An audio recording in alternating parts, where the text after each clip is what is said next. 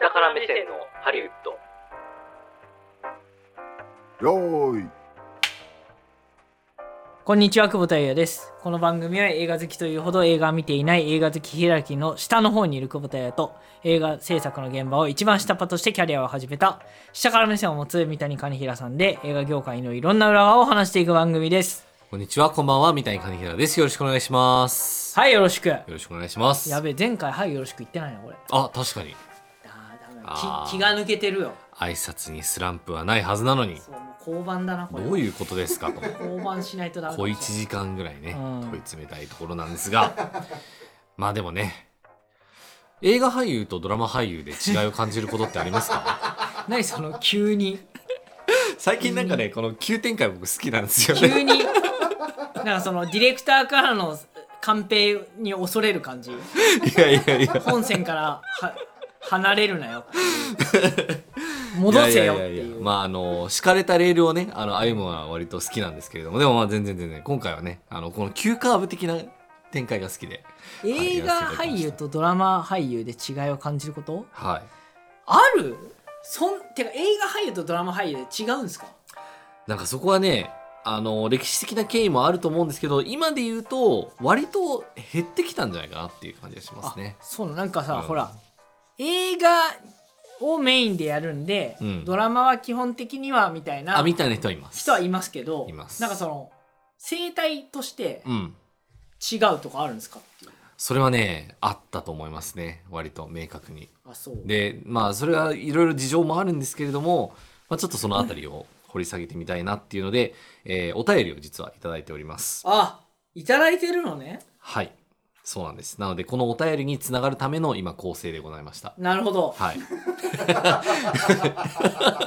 お便りあるありきということでありきいや皆様まあのおもち便ろんねりがねいやいやいやいや我々まあの生命線ですから、そうですこれからもよろしくお願いしよますろしくお願い願いします、はいえーラジオネーム、はいイームさんいつもあらありがとうございますいつもお世話になってます、はいえーアメリカにおける俳優のヒエラルキーについてというお話ですね、えーいただいてます、うんえー先日「ロングショット」という映画を見ていたところはいテレビから映画の世界へ移って成功した俳優はジョージ・クルーニーとウディ・ハレルソンの2人しかいないというセリフがありましたよくこういうさうんセリフで気になるね、いやでもよくでもこれ覚えてらっしゃったなっていうそうよく引用されたなっていうのは思いますよね、うんすごいね本当すごいと思います。えー続けます。アメリカでは映画俳優が一番上、少し下がテレビ、もっと下が CM と明確なヒエラルキーがあると聞いたことがあります。えかっこ例えばと日本ではトミー・リー・ジョーンズが缶コーヒーの CM に出ていますがああいうことはアメリカでは考えられないなどー、へまあこの素晴らしきなんとかの世界ではいはいはいすね。はい。これは本当でしょうか、えーテレビドラマでどんなに名前が売れてもそこから映画俳優になるのは難しいのでしょうか逆にジョージ・クルーニーとウディ・ハレルソンがなぜ映画の世界で成功できたのでしょうか日本では売れている俳優は映画にもテレビドラマにも CM にも出るというイメージだったので違いを知りたいですということでござないるますほど、ね。はい。そもそもこのセリフが事実なのかっていうねまあそうですね。ところから入らないとまあまあまあそこはあのね、はいアカデミックな検証としてはね、はいはいやっぱ足りないなっていうところはあるかもしれないですけれどもそんなところを、えー見ていきましょう今日はだからち結構喋る内容ありますありそうですねそうですね まあいつもないみたいな前いやあ回るなあかったんですかるある あらある本音がそういう形であるある前回ほら助監督のほら、はいあれははだってほらディレクターでカット版聞いた人、うん俺ディディ助監督呼びたいって言ってたじゃん、いああそうですねはいほらだから話すなよ語弊があります 語弊のある表現で、をしましたことを心よりお詫び申し上げます というわけで、行ってみましょう下から目線の入るドスタートです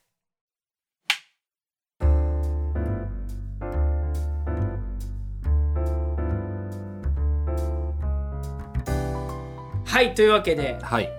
えーハリウッまあハリウドッド映画俳優、うん映画うんの中の俳優のあまあヒエラルキー映があ画るじゃないですねハリウッド全体ですねすいませんはいの俳優ヒエラルキーということでございますがなんかありそうだけどねなんかそのうんさっきこれまでの流れで言うと何でもほらうん札だうん桂馬だあー飛車だそう飛そうそうそ車う角王だそうそうそうフそうァーストだセカンドだサードそうそうだそうなんだお前らはいや本当にね身分社会ですよねすごいじゃないみん などうしちいゃやーったすいのません本当そうなんですよそ本ん当にそそんなやつらだったのういやーなんか話せば 話すほどねなんかヒエラルキーだなーって思いますよねだって僕らだって下から目線のハリウッドって言っちゃってますからねうんもうその上と下で分かれててっていうことを前提にしちゃってますから我々ねでも上から目線のハリウッドよりは聞いてみたいと思うよあそうです上から目線のハリウッドってもう1ミリも聞きたくないじゃんまあそれはそれでもしかしたら面白いかもしれないですけど不ね快わん感でしすけかどないねそんなの本当ですね。いや、でもね、まあ、なので、お察しの通り、ヒエラルキーはあります。ああんのかりましたあるむ。むしろありましたっていう方が正確かもしれないですね。いでつ、まであったのあ、でもそれは、やっぱりストリーマーが出てきてからは変わってきてます。ストリーミングストリーミングサービス。えー、そうそれカテゴライズできないからさえーっと、そうですね。もう、カテゴライズ、そう。その、だから、境界線をめちゃくちゃ曖昧にしたっていうね。意味ではそのストリーマーというのはこの階段のこの段差をある種こうつなぐようなスロープ的な役割を果たしたんじゃないかっていう気がしています。だってこないだうんやってたさ、うん。エマ・ワトソンじゃねえやなんだっけおうあの月がはい。落ちてくる落ちてくるわけなんか月月が襲ってくるみたいなやつほうほうほうほうアほう。マゾンアマゾンかなんかああなんかあったかも。うん。あもうキャストやばいもんねあそうなんですよ。そうなんですよ。キャストと映像のあそうそうそうせそ。いうこれ制作どもう映画だよね、いやもうそうですね。だからまあ一つだから決定的なのは、まあ、予算規模の話になります。映画はやっぱり、まあ、まず歴史も長いっていうことも当然あるんですけれども、映画の方が歴史が長いからいわゆるその映像という分野の中での最高峰っていうのはまあ映画であるっていううんポジションを、まあ、ずっと確立してきまはしいた。はいはいで、まあ、1950年代になって、まあ、テレビみたいなものが登場して、でテレビっていうのはまあある種24時間週7日の,、まあその枠を常に埋め続けなければいけないっていうことで、とにかくコンテンツをたくさん用意しなきゃいけないっていう、まあ、命題のもとに、まあ、存在してきましたと。うんでそうするとどういうことが起きるかっていうと、まあ、基本的には手っ取り早く作んなきゃいけないっていう。うんうんより短い期間で、えー、とたくさんのものを作るっていうことになるから、単価が安くなっていくみたいはいはいはいな。うん、で単価が安くなっていくっていうことは、まあ、ギャラも安くなるっていうところで、まあ、明確にそこにこう一個差は生まれるところはあったと思うんですよね。でもそれあれだよねテレビもさ、日本のテレビのほらバラエティーとさ、うんドラマでさはい、ドラマはもう終わりに向かっていくけども、はいはいはいバラエティーは終わらない前提あー終わなるほど時ねは悪い時に終わる、まあそうかもしれないですね確かにそれはあると思いますね。うんだまああのーまあ、ドラ日本だとねどうなんですかね逆にでもドラマも映画もみんな出ますよね確かにね。うんうん、それこそテレビドラマの延長線上で映画を作るとかあったりするんで、うんうんうんなんですけれどもなので安っぽいみたいなイメージっていうのがどうしてもテレビにはあったで今はそんなこと比ないの較的今はそれはもう変わりつつあうる、んうん今は逆に言うともう埋めなければいけない時間の枠みたいな概念がまずもうなくなりつつある、だから結果的になるほコどンテンツがめちゃくちゃたくさん作られる中でいかに自分のものに、うんあのを見てもらえるかっていんうううん競争なので、そこはもうだから長さとかもう関係なく見るものは一気に見たりするし見ないものはもうとことん見ないっていう状況なので、えっ、ととりあえず枠を埋めるみたいな感じは全くないっていうところであのどんどんねその枠組みというか境界線が、えー曖昧になってきましたうと、んだから例えばあの「ハウス・オブ・カード」っていうねおーはい。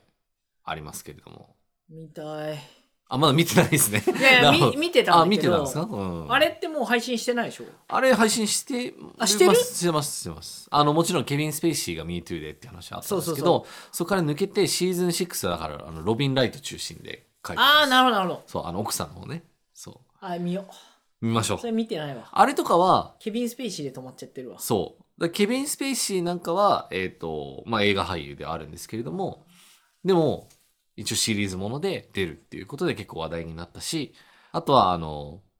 あれですね、デビッド・フィンチャー監督っていうのはあーフィンチャーね、まあ普通にあの映画監督としてずっとやってきたんですけれども、まあシリーズを監督するって、まあなかなか珍しいんじゃないのみたいなことで、結構その、まあそれは Netflix の、えー最初に作った、えっ、とうん、オリジナルコンテンツっていうことになるんですが、まあそういうところでこう垣根をなくしていこうという動きはまあすでにありましたよねっていう。うんううんんっていうのはありました。あとはもう一個言えるのは、まあ当然俳優でも、てかテレビの俳優とかでも、長く続く番組とかにキャスティングされたりとかしていくと、そこはどんどんあのステータス上がっていくんですよね。はいはいはいテレビ、でも、あくまでテレビ俳優としてのステータスみたいな感じになっていって、やっぱ「笑っていいとも」レギュラー取ったらあみーたいなねあそうそうそうそう。それはすごいんですが、でもそれで言うとそこで貯めたマイレージを、あの、映画にこう、交換できるかっていうとそうではなかったりしたっていうことはあるんですよね。うん。あともう一個は逆に言えるのは、何シーズンも続けてる番組に、同じ俳優が出るっていうことは、その俳優は他の仕事ができなくなっていくみたいなね、こともまああるわけですよね、側面としては。まあ相棒とかそうじゃないですか、あそうそうそうそう。だって必ず秋冬今あそうですよね。相棒じゃないですか、うん相棒20ぐらいいってると思う そう。 20年やってる確かにそういう感じですよね。うん。だから、そういう感じで他のことがだからできなくなるっていうこともあって、そういうリスクがあるから、例えば映画俳優がテレビシリーズにコミットするっていうのはなかなかあんまなかったっていうことは言えてるんですね。だから本当に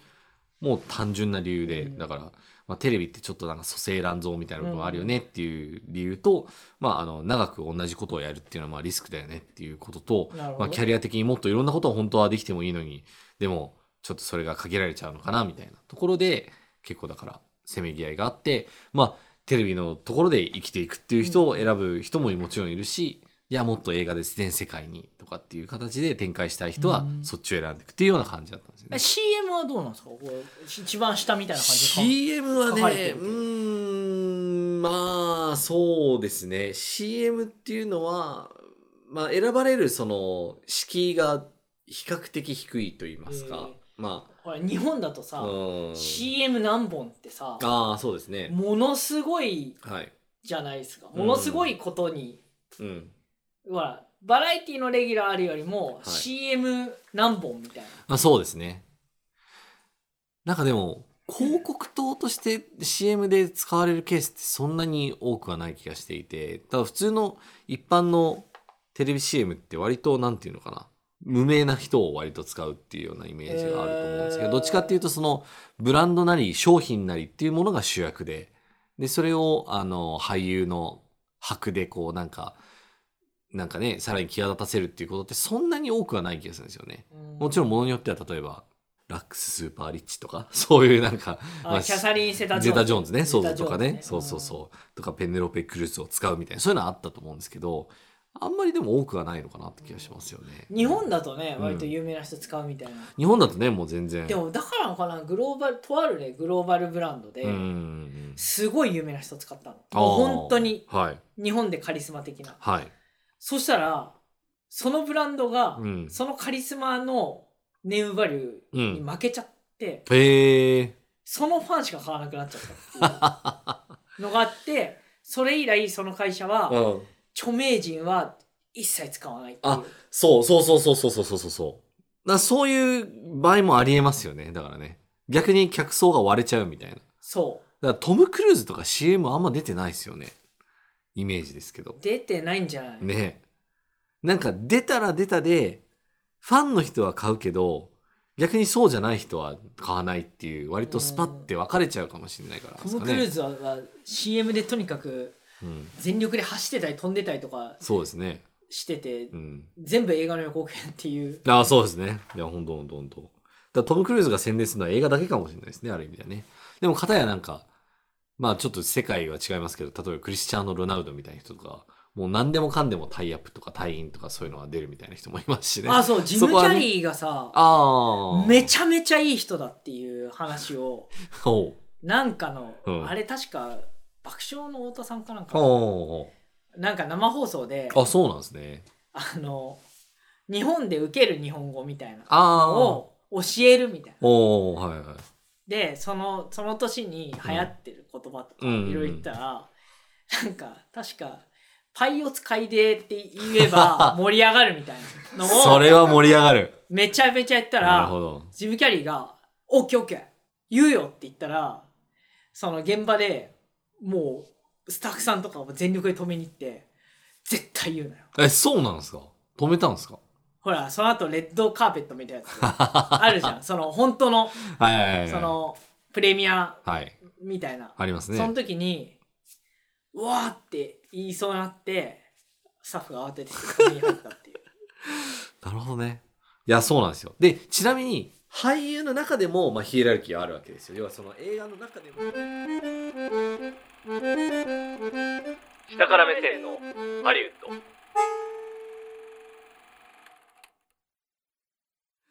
なるほどね。いや、そうなんですよ。で、ちなみに、俳優の中でも、まあ、ヒエラルキーはあるわけですよ。要はその映画の中でも ま、またヒエラルキーかよ映画の映画俳優の中でも開く映画あそうそのうそうジャンルによってとかあまあ、ジャンルは多少あるかもしれないですけど、映画俳優、っていうか映画の中の俳優陣のヒエラルキーっていうのはあるわけですよ。それ誰が決めてんのいや、それは、ま何あ、そのもちろん、あの、横出る綱審議委員会みたい なのあんのなんか内館真紀子さん的な確かにね。ハリウッド界の内館真紀子みいたいやな、そういうわけじゃ品ない。格みた いなあ、品格ね。まあ、ちょっと朝青龍はね、どうかと思いますけどうんっていうのはあるんですけれども、あの、まあ、当然さ、あの、役の中でも、セリフがたくさんある役、ないうん役、あの、少ない役っていうのはあって、まあ、当然主演が一番偉いわけですよね。で、その周りにいる助演っていうのがもうまた次に偉いくらいの感じになって、それって大体あの、キャスト番号っていう形で出るんですけれども、いわゆるその交番表の中で、キャスト番号の1番と2番と3番と4番とは誰ですみたいなっていうのがあるんですけど、まあ、それでまあ測られるものっていうのはあります。えーえじゃあそれ上番号が小さければ小さいほどうん。上だっていうあ、そうです、そうです、そうです。やっぱキャスト番号1番っていうのはまあ一番偉いっていうことになるえんでもすそよれねはさ、その俳優感でもあるの俳優間、まあ、お意識はあ前るナンバ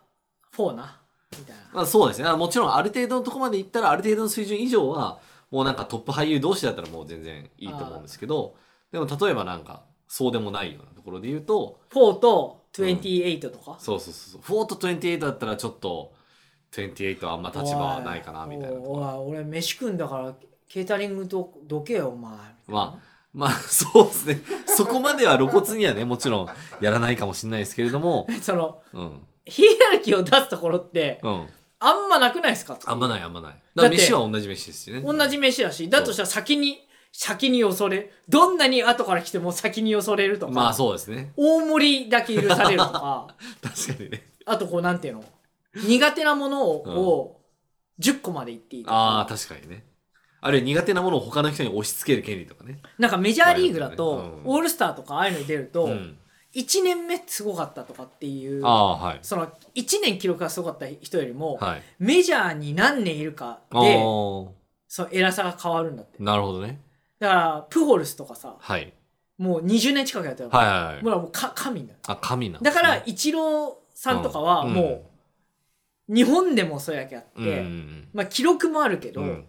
そんだけ一戦メジャーの,、うんあのロースターに入って、うんうん。でしかも先発でそうですね。 45歳までやっいやたーっそてれいうはのねたがまんないですねもうとんでもないっていうう、っん。ていうのをうん。ダルビッシュさんが YouTube で言ってました。ああ、なるほどね。あ要はその3年目ぐらいですごいですねみたいなのでも、いやいやそんなん違うよみたいうな、ん。 10年目の別に4番手とか5番手で先発やってても、うん。 10年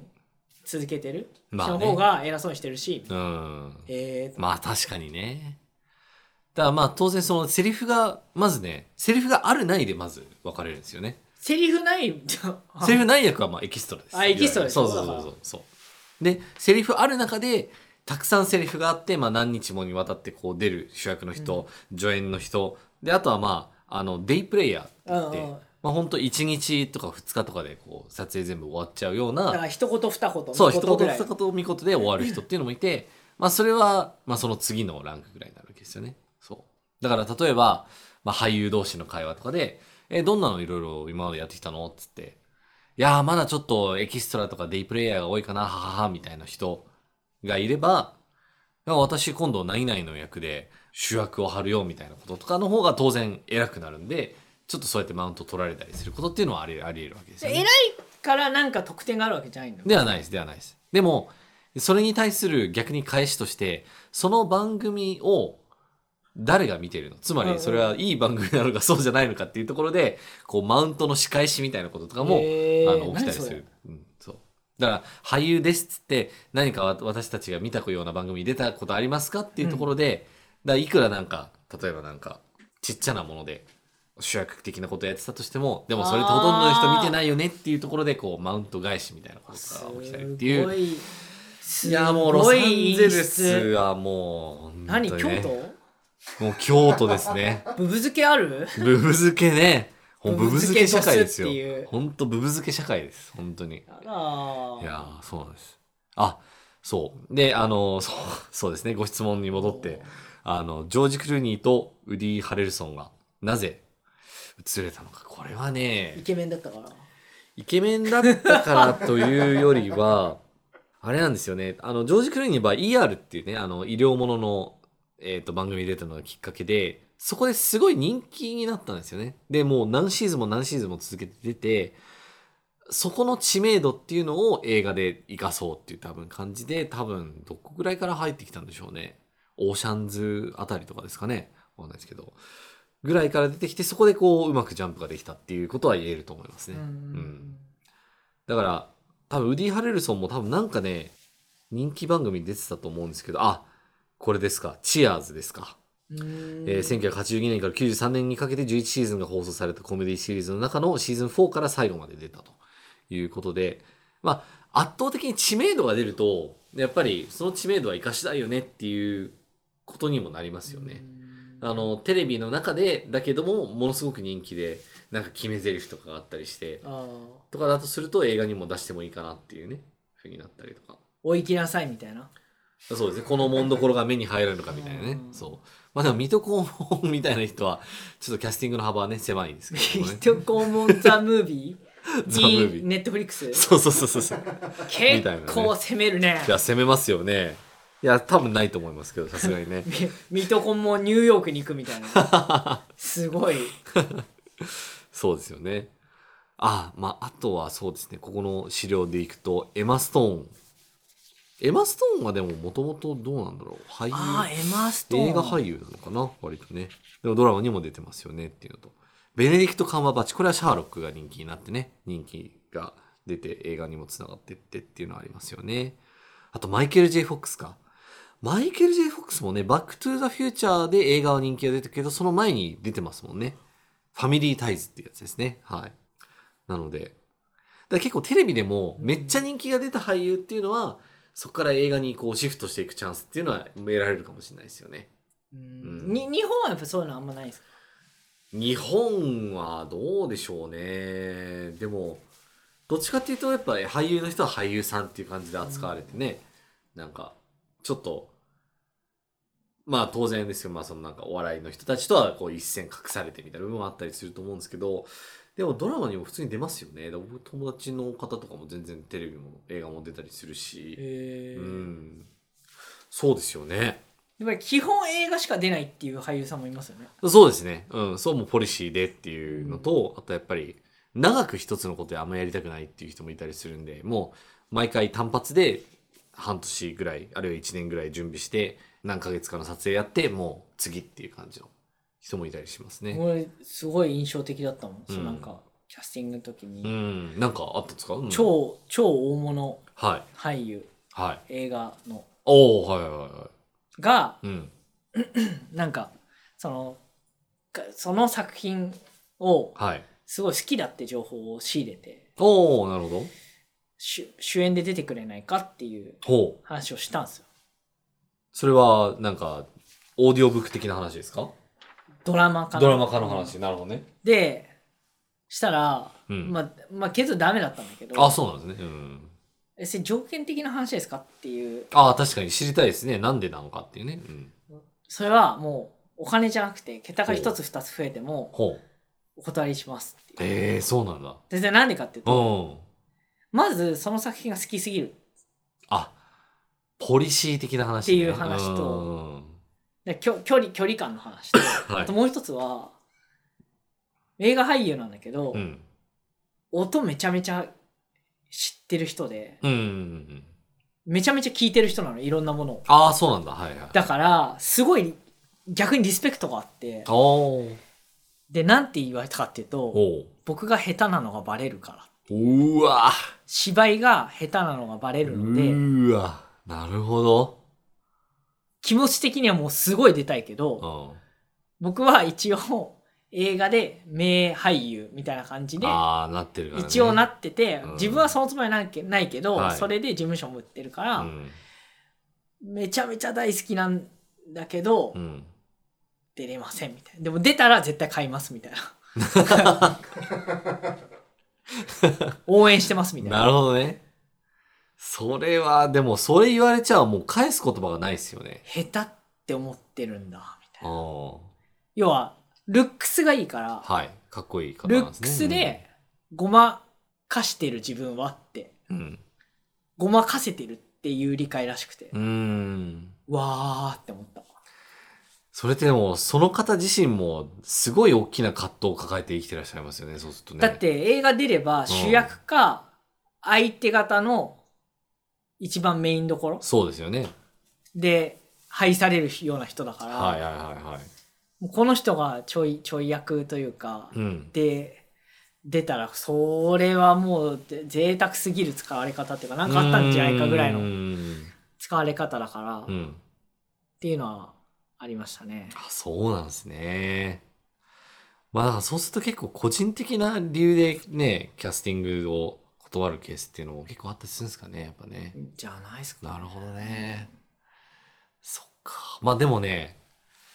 なかなか俳優の世界でこうジャンプするのは難しいと言われる中で、まあ今の、今まで話したのはまあハリウッドの、まあ映像ジャンルごとの話と、まあ作品内での話っていうのもあるんですけれども、もう一個、国籍の違いみたいなところ。国籍そう。だから例えば、アメリカ人俳優と、はい。オーストラリア人俳優と、イギリス人俳優の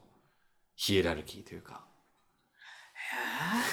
またヒエラルキーかよっていう。いや、もうでもさすがに今はいい、よ今はもうそういう時代だからね、あんまそういうのないんですけれども、とそいうかの、ヒエラルキーそもうヒエラルキーが多すぎて、ん何番目かわかん自分が何番目か分う。かんなくなるでしそょ。うすねだからもうハリウッドはもうピラミッドみたいな形ですよね、本当ね。業界を形に例えるとするんだろうね。本当本当砂漠だけに。砂漠だけにそう西海岸のね砂漠の中に作った町でヒエラルキーをいっぱい作っヒてエラルキー、ピラミッドは。そうピラミッドのね上にいたり下にいたりしてみんながこうせめぎ合うそんな社会がハリウッドでございますよなんですけれどもいやでも最近はねだから逆にそのアメリカ国外の俳優が強いんじゃないかみたいな話にだんだんなってきていて、えだからそれこそオーストラリア人の俳優とかってどんどうんうんんいい人が出てきてるよねっていう評価になってきたりーしてるんですよね。えだから例えば、まあ、ニコール・キッドマンとかから始まったりとーかはいして、はい。まあ、オーストラリア人でめっちゃすごいねっていうとこから入ってきてで例えばなんかマーゴット・ロビンみたいなね割と美人の俳優の方なんですけれども、まあ、出てきたりとか、えっとクリス・ヘムズワースみたいなね人が出てきたりとかあとあのヒュー・ジャックマンとかねヒュージャックマンそうね。そうそうヒュージャックマンとかもオーストラリアはいはいですよね、そうそうそうそう、まあ、みたいな感じでいやオーストラリアで強いなとかもう出てきてるし、まあ、だからだんだんその多様にはなってきてはいるんですけれど昔はやっぱりろくに英語話せないじゃないかみたいなこととかであのオーストラリア人とかはちょっと辛い思いをしてきたっていうのはあったりするんですよね、うーうんんいやだからそういういろんないろんな三角形の中でこうみんなうん最初はい一番下に配置されて、大変だね、みんな。そうそうそうそうそうででみんなどっかからこう何かしら足がかり掴んだりしてでもやっぱり作品が評価されないとなかなか俳優って評価されにくいっうんていうところはあるので、そこはでも本当セレンディピティな部分がやっぱ大きいですよね当たり作品にそう出る。そうそうそうそうでも、どれが当たるかわからないんわかだらよないね。そうむずいよね、それは。そう。だからどんだけ自分自身をこう磨いて、じゲームをね、磨いて、実力もつけて、いろんな馬にも乗めるよう乗れるようになって、格闘技もできるようになって、言葉もできるようになってって、したとしても、その役との巡り合わせがなければ、結局、無名の人って終わっちゃうってい。そうれめぐみさんが言ってたもん。あ、本当ですか。うん。めぐみさんですか。おー。マツコ会議で。おー、マジですか。その、ん私がまあその要はいろいろこうニーズがあってはい仕事、オファーがあって仕事を受けるって感じいでやすそうなんですだよから何をしてもオファーがなければはい何の意味もない、いやーもうほんとそうなんですよ、めぐみさん。でもだからこそ、まあその俳優の方のね、その、どんな仕事をするにしても、その自分の身一つで頑張ろうとして、まあまだそのパイプラインに乗ってなかったとしても、それを頑張っている人に関してはだからもうリスペクトしかないですね、基本的にね。うん。だから俳優っていうのは非常にシビアな世界ですけれども、でもやっぱその分、尊さというか、それでも頑張るみたいな人ってやっぱいて、だだから総理大臣になれなくても頑張って立候補する人とやっぱり共通するものはもしかしたらあるかもしれないですね。そういう点で言うとね。だいぶうん飛躍しました冷ね、やしくしましたけれども。 まあでもね、そうなんですよね。だから、そんなヒエラルキーに負けずに頑張ってる人が結果的に夢を掴んでってるみたいだなからことはありま結すね、論から言うとだからあれですねその映像ジャンルによってうん昔はあったかもしれないけど、うん今はもうその国籍とかも含めてそう。ほとんど垣根がなくなってなくなってきつつある。そうです。でもやっぱり何に出るかっていうところでは、未だにそこはもう。まあ、当たりにを引かないとってことそうですそうそうねそう当たりがどれかっていうのはまあ、出してみないとわからないなかなかわからない。そうそうそかうら神のみぞ知るとそうなんですよね。大変な世界だ大変ですね。だからこそでも、美しい部分もあると思いますね。そんなねそんなこと言ってるそんな世界があるんだからもはい。う我々はなんかブツブツ言ってる場合じゃないねいやいや、まあでもだからこそね、我々はその作品をね、うまく提供して、そういう人にチャンスを、もし与えるこあとがあできそるうならだば、もう下から目線だ全然したからじゃないですね。すいません。でもまあ、やっていけたらなというふうに思います。といったところですね、はい。エンディングに参りたいと思います。はい映画 .com で不定期か金曜日に、えーこれも配信しています。はいえー今回も、えーお楽しみにということで、は何が出ているか、あるいは出ていないか、 ちょっとお待ちいただければと思います。えー番組への伝える感想は番組公式 Twitter から案内が出ています。下から目線のハリウッド、もしくはアットマークしたハリで検索してみてください。そう最近はね、はいあの2週に1遍ぐらいはい。夜にねはい。ゲリゲリラスペースまあ、そうですね。はい。まあ、毎回やったらそれはそれでね、芸はないかもしれないですけれどもね。でも、2週に1遍ぐらいのペースでやってると思い ます。 23週わかんない1回戦1回かもしれないかもしれないですね。はい。あのやってだいたい15分前ぐらいに告知します。はい。直前で毎度すいません。ええはい、というわけで次回もお楽しみにお会いいたい久保田優と三谷兼平でした。